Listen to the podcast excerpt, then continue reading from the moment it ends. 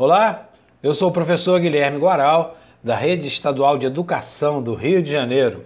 Esse é o podcast de número 8 da disciplina História do segundo bimestre da primeira série do ensino médio regular. Na Inglaterra, o rompimento do rei Henrique VIII com o Papa, porque ele queria, queria se divorciar da sua esposa Catarina de Aragão para casar com Ana Bolena. Óbvio que se nos dias de hoje, no século 21, a igreja não aceita o casamento, um segundo casamento, né, com o divórcio, não aceita, né, é, que dirá lá no século XVI. Então, Henrique VIII tem isso como pretexto e rompe com a igreja católica e funda a igreja anglicana, que é muito parecida com o catolicismo. Mas a grande mudança é que o Papa da Igreja Anglicana é o próprio rei da Inglaterra. E é assim até hoje. O chefe da igreja é o rei da Inglaterra.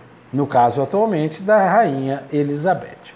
As questões populares também vão surgindo, como o grupo dos anabatistas, que na região de Martinho Lutero vão se opor a esse jeito, a essa interpretação que Lutero vai fazer sobre a Bíblia e sobre os preceitos de quem deve ser salvo. Né? Os movimentos populares se sentiram excluídos da religião luterana e vão fundar suas próprias concepções religiosas, como no caso da Igreja Batista. Os anabatistas são o núcleo fundador da Igreja Batista, que hoje é popular em diversos lugares do mundo. A Igreja Católica não assistiu isso tudo calada.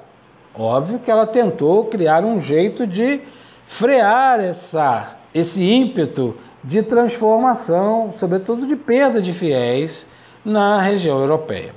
A chamada Contra-Reforma Católica vai buscar outros meios de Atração de fiéis. Vamos falar no próximo podcast sobre a questão da expansão marítima, a princípio é, capitaneada pelos portugueses, mas que depois vários outros reinos europeus também vão participar dessa epopeia, que vai ser uma das fontes importantes para o catolicismo.